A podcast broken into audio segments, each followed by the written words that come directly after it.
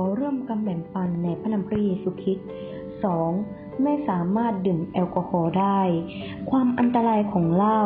แม้ว่าจะมีความคิดเห็นที่แตกต่างกันว่าคริสเตียนสามารถดื่มเหล้าได้หรือไม่ แต่เพระคัมภีร์บอกเราว่าการดื่มเหล้านั้นเป็นอันตรายต่อเรา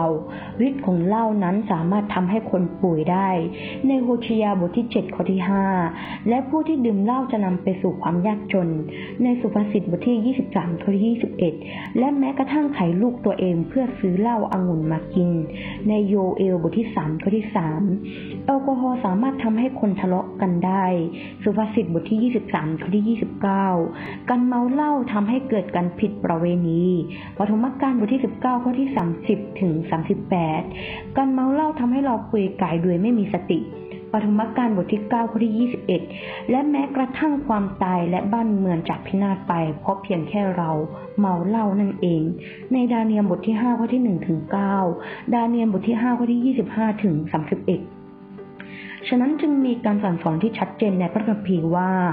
บรรดาผู้ที่เข้าไปในเต็นนัดพบเต็นนัดพบเป็นสัญลักษณ์ของคริสตจักรที่แท้จริง ฮีบรูบทที่8ข้อที่ 2 ฉะนั้นทุกครั้งที่เราเข้าไปในเต็นนัดพบไม่ควรดื่มเหล้าอางุ่น หรือว่าดื่มเหล้าเพราะเกรงว่าเราจะตาย ในเลวินิติบทที่ 10ข้อที่9ถึง10เอเซเคียสบทที่ 44ข้อที่ 21 ชาวนาคีที่กลับใจใหม่ ผู้เชื่อทุกคนกลับใจใหม่ กาลาเทียบทที่3ข้อที่27 ห้ามดื่มเหล้าองุ่นหรือเมรยัยกันดาวิถีบทที่ 6 ข้อที่1ถึง3ผู้วินิจฉัยบทที่ 13 ข้อที่ 4 ข้อที่ 7 และข้อที่ 14 ผู้เผยพระชนะหรือกษัตริย์ แม้แต่ผู้เชื่อทุกคน อย่าดื่มเหล้าอางุ่นอ่อนหรือเหล้าอางุ่น คนเมาจะไม่มีส่วนกับอาณาจักรของพระเจ้าในหนึ่งโครินธ์บทที่ 6 ข้อที่ 10 เมื่อท่านทำผิดเช่นนั้นต่อพวกพี่น้อง และทำร้ายจิตสำนึกผิดชอบที่อ่อนแอของเขา ท่านก็ได้ทำผิดต่อพระคิด เหตุฉะนั้นถ้าอาหารเป็นเหตุที่ทำให้พี่น้องของข้าพเจ้าหลงผิดไปข้าพเจ้าจะไม่กินเนื้อสัตว์อีกต่อไป เพราะเกรงว่าข้าพเจ้าจะทำให้พี่น้องต้องหลงผิดไป ในหนึ่งโครินบทที่8ข้อที่ 12ถึง13 คริสเตียนจึงควรพึ่งพาฤทธิ์อำนาจของพระวิญญาณบริสุทธิ์ มุ่งมั่นที่จะงดเว้นจากการดื่มเหล้าเอเฟซัสบทที่5ข้อที่ 18 โรมบทที่8ข้อที่ 13 ไม่ว่าจะงานเลี้ยงใด ๆ ก็ไม่ควรดื่ม หรือนำเล่าออกมา สุภาษิตบทที่ 23 ข้อที่ 31 ถึง 32 3. คือ ความบันเทิง คริสเตียนไม่ได้ห้ามความบันเทิงที่ถูกต้องตามกฎหมาย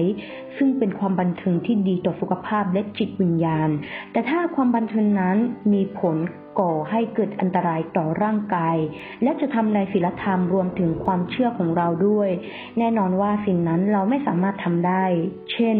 หนึ่งคือการเต้นรำและการพนัน การเต้นรำทำให้สัญชาตญาณของทั้งสองเพศง่ายต่อการตำใจ ก่อให้เกิดความคิดชั่วร้ายและนำไปสู่บาป เพื่อปกป้องจิตวิญญาณที่ชำระด้วยพระโลหิตของพระเจ้า และเพื่อหลีกหนีความชั่วร้ายของการผิดประเวณี คริสเตียนไม่ควรเห็นด้วยกับการเต้นรำดูในมัทธิวบทที่ 5 ข้อที่ 27 ถึง 30 1 โครินบทที่ 7 ข้อที่ 1 1 2ทิโมธีบทที่ 2 ข้อที่ 22 บางคนใช้การพนันเป็นความบันเทิงอย่างหนึ่ง แต่อาศัยความเห็นแก่ตัว และความโลภเป็นจุดเริ่มต้น ต้องการหาเงินจากผู้อื่นโดยวิธีการที่ผิดกฎหมาย และไปขโมยหรือทำสิ่งผิดกฎหมายทุกทุกประเภท นอกจากนี้ผู้ที่ชนะได้ดื่มด่ำกับเหล้าอางุ่นและงานเลี้ยงทำให้ครอบครัวที่เคยสงบสุข กลับยุ่งเหยิงและวุ่นวาย พระคัมภีร์กล่าวว่า อย่าโลภครัวเรือนของเพื่อนบ้าน อย่าโลภภรรยาของเพื่อนบ้าน หรือทาสทาสีของเขา หรือวัว ลาของเขา หรือสิ่งใด ๆ ซึ่งเป็นของของเพื่อนบ้านในอพยพบทที่ 20 ข้อที่ 17 นอกจากนี้ยังกล่าวว่า ด้วยว่าการรักเงินทองนั้นก็เป็นรากแห่งความชั่วทุกอย่าง และบางคนที่ได้โลภเงินทองจึงได้หลงไปจากความเชื่อนั้น และความทุกข์ เป็นอันมากจึงทิ่มแทงตัวของเขาเองให้ทะลุในหนึ่งทิโมธีบทที่ 6 ข้อที่ 10 ดังนั้นคริสเตียนต้องไม่ประพฤติกันเล่นพนันที่ก่อผลเสียต่อตัวเอง และละทิ้งพระชนะอันศักดิ์สิทธิ์แท้จริงของพระเจ้า 2. ความบันเทิงทางโลกออนไลน์คือ ภาพยนตร์และละคร ทั้งสองประเภทนี้เป็นวัตถุบันเทิงที่พบบ่อยที่สุดสำหรับคนในยุคนี้คือคนในปัจจุบัน ปรากฏว่าภาพยนตร์ โทรทัศน์ หรือละคร หากใช้อย่างเหมาะสมสามารถช่วยในด้านการศึกษาและในด้านการทำงานได้ แต่ในปัจจุบันนี้จิตใจของผู้คนมีความลังเอียงต่อความชั่วร้าย และเพื่อที่จะตอบสนองต่อจิตวิญญาณ ของผู้ชม ผู้ประกอบการสามารถเก็บเงินได้มากขึ้นจากสิ่งที่เขาทำเหล่านี้ และเนื้อหาที่พวกเขาทำออกมานั้น ส่วนใหญ่เป็นความชั่วร้ายและเล้าลมและเต็มไปด้วยกลอุบายที่ทุจริต ดังนั้นประโยชน์ที่ผู้ชมควรจะได้รับจากสิ่งเหล่านั้น กลับกลายเป็นว่าจะถูกการทำลายมากกว่า ตามรายงานทางสถิติของผู้เชี่ยวชาญ อาชญากรรมเด็กและเยาวชนจำนวนมาก เกิดจากการเผยแพร่ของภาพยนตร์ ในเวลานี้ที่ภาพยนตร์ชั่วร้ายและละครแย่ๆแพร่ระบาด เพื่อป้องกันพี่น้องที่อ่อนแอไม่ให้ตกหลุมรักแฟนหนัง หรือว่าชอบในเรื่องเหล่านั้น และไม่ที่จะให้ทำร้ายด้วยสิ่งเหล่านี้ พื่อนวิญญาณที่เข้มแข็งกว่า จึงควรจะยับยั้งพฤติกรรมของพวกเขาด้วยจิตวิญญาณแห่งความรัก เหมือนกับเปาโลที่มีต่อผู้อื่นและเขากล่าวว่า เพราะฉะนั้นถ้าอาหารเป็นเหตุที่ทำให้พี่น้องของข้าพเจ้าสะดุดข้าพเจ้าก็จะไม่กินเนื้อสัตว์อีกต่อไป เพื่อว่าจะไม่ทำให้พี่น้องของข้าต้องสะดุดด้วย ในหนึ่งโครินบทที่8ข้อที่13 แท้จริงแล้วการกินเนื้อสัตว์ไม่ใช่บาป บรรดาวิสุทธิชนในสมัยโบราณทูลพระเจ้าว่า ขอทรงดีต่อผู้รับใช้ของพระองค์ เพื่อข้าพระองค์จะมีชีวิตอยู่ และจะปฏิบัติตามพระชนะของพระองค์ ในสดุดีบทที่หนึ่งและสิบเก้าข้อที่สิบเจ็ดโยบยังตั้งใจแน่วแน่ที่ จะกล่าวว่า ข้าพเจ้าได้ทำสัญญากับดวงตาของข้า แล้วข้าจะมองหญิงสาวด้วยใจกำนัดได้อย่างไร ในโยบบทที่ 31 ข้อที่หนึ่ง ดังนั้นพวกเขาจึงข่มตาลงสำนึกถึงความปรารถนาอาธรรมที่จะมองเห็น ซึ่งจะล่อให้ผู้คนทำบาปได้เพิ่มเพียงกล่าวอีกว่า ชีวิตทั้งชีวิตของดาวิดยกเว้นอุริยาคนฮิตไทยแล้ว เขาได้ทำสิ่งที่ถูกต้องในสายพระเนตรของพระเจ้า ในหนึ่งพงกษัตริย์บทที่สิบห้าข้อที่ห้าดาวิดเป็นคนที่ฉลาดและเกรงกลัวพระเจ้าอย่างจริงใจ แต่เขาไม่สามารถระยับสงบความปรารถนาที่เกิดจากการบุกรุกของดวงตาของเขา เขาไม่สามารถระงับความปรารถนาที่ดวงตาของเขาเห็นได้ ซึ่งทำให้เขาทำความชั่วครั้งยิ่งใหญ่นั้น ความชั่วครั้งยิ่งใหญ่นั้นก่อให้เกิดภัยพิบัติและความเกลียดชังตลอดไป ในสองสมุเอลบทที่ 11 ข้อที่1ถึง5สองสมุเอลบทที่สิบสองข้อที่หนึ่งถึงสิบสองในฐานะเราเป็นผู้เป็นลูกของพระเจ้า ถ้าคุณรู้ว่ามีสิ่งทำสิ่งนี้เป็นสิ่งที่ชั่วร้าย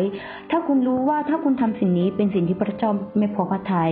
แต่ต้องการที่จะดูอีก ต้องการที่จะทำอีก แสดงว่าตอนนี้คุณกำลังอยู่ในเส้นทางที่อันตรายและไม่ปลอดภัย และคุณควรถือว่าดาวิดเป็นอุทาหรณ์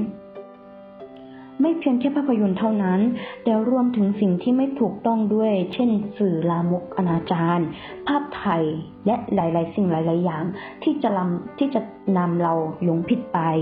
เราไม่ควรเกี่ยวข้องกับสิ่งเหล่านี้ แม้แต่ผู้หญิงก็ไม่ควรจงใจแต่งตัวชิ้นน้อย ๆ สวมเสื้อผ้าที่ทำให้ผู้อื่นหลงผิด และไม่ควรสวมเสื้อผ้าที่จะปลุกเร้าเพศตรงข้าม พระคัมภีร์กล่าวว่า ส่วนพวกผู้หญิงก็เหมือนกัน ควรแต่งกายให้สุภาพด้วยความเหมาะสมและพอเหมาะพอควร ไม่ต้องถักผมหรือประดับกายด้วยทองคำไข่มุก หรือเสื้อผ้าราคาแพงแต่ประดับด้วยการทำดีสมกับเป็นหญิงที่ประกาศตนว่านมัสการพระเจ้า ในหนึ่งที่โมทีบทที่สองข้อที่เก้าถึงสิบและในหนึ่งเปโตรบทที่สามข้อที่สามห้ามผู้หญิงใช้เครื่องแต่งกายของผู้ชาย และห้ามผู้ชายแต่งกายด้วยเสื้อผ้าของผู้หญิง เพราะทุกคนที่ทำสิ่งเหล่านี้ก็เป็นที่พึงรังเกียจแด่พระยาเวพระเจ้าของท่าน ในเฉลยธรรมบัญญัติบทที่ยี่สิบสองข้อที่ห้า แต่ให้เราจงประดับด้วยบุคลิกที่ซ่อนอยู่ในใจ ด้วยเครื่องประดับซึ่งไม่รู้เสื่อมสลาย คือด้วยจิตใจที่สุภาพอ่อนโยนและจิตใจที่สงบ ซึ่งเป็นสิ่งล้ำค่ายิ่งนักในสายพระเนตรของพระเจ้าหนึ่งเปโตรบทที่สามข้อที่สี่ถึงห้าควรให้ความสำคัญของ ความเรียบง่าย และถือว่าการตกแต่งที่มากเกินไป และการเสียเงินในการแต่งตัวเป็นเรื่องผิดจรรยาบรรณและเป็นเรื่องที่ไม่สมควร ให้เราดูในลูกาบทที่ 16 ข้อที่ 19 ถึง 25 วิวรณ์บทที่ 17 ข้อที่ 3 ถึง 5 ฉะนั้นวันนี้ดิฉันได้แบ่งปันถึงเพียงเท่านี้ สรุปคือว่า ในบนโลกใบนี้มีสิ่งหลายสิ่งหลายอย่างที่จะทำให้เราหลงผิดไปได้เสมอ โดยเฉพาะแอลกอฮอล์หรือว่าภาพยนตร์สื่อออนไลน์ ถ้าวันนี้เราเป็นคนหนึ่งที่ดื่มเหล้าเราก็ควรหยุดเสียเถิด เพราะการดื่มเหล้านั้นจะทำให้เรามีผลเสีย และจะทำให้ผู้อื่นทำให้ประชาชนหลายคนจะหลงผิดไปเพราะการดื่มเหล้าของเรา ถ้าวันนี้การดื่มเหล้าของเราทำให้ทำให้ประชาชนหลายคนหลงผิดไป เราก็ควร งดเว้นการดื่มเหล้าเสีย และถ้าวันนี้สื่อออนไลน์หรือว่าภาพยนตร์บนอินเทอร์เน็ตทำให้เราหลงผิดไปทำสิ่งที่พระเจ้าไม่พอพระทยัยเราก็ควรหยุดเสียณบัดนี้ เพื่อที่จะเป็นคนที่พระเจ้าทรงพอพระทยัยและดำเนินชีวิตตามที่พระองค์ทรงต้องการนั่นเอง วันนี้ดิฉันขอแบ่งปัน ระคำพีถึงเท่านี้ ขอขึ้นสง่าราศีแด่องค์พระผู้เป็นเจ้าผู้อยู่บนฟ้าสวรรค์ และขอให้พระคุณสันติสุขจงดำรงอยู่กับธรรมิกชน ที่พระเจ้าทรงรักทุกคน อาเมน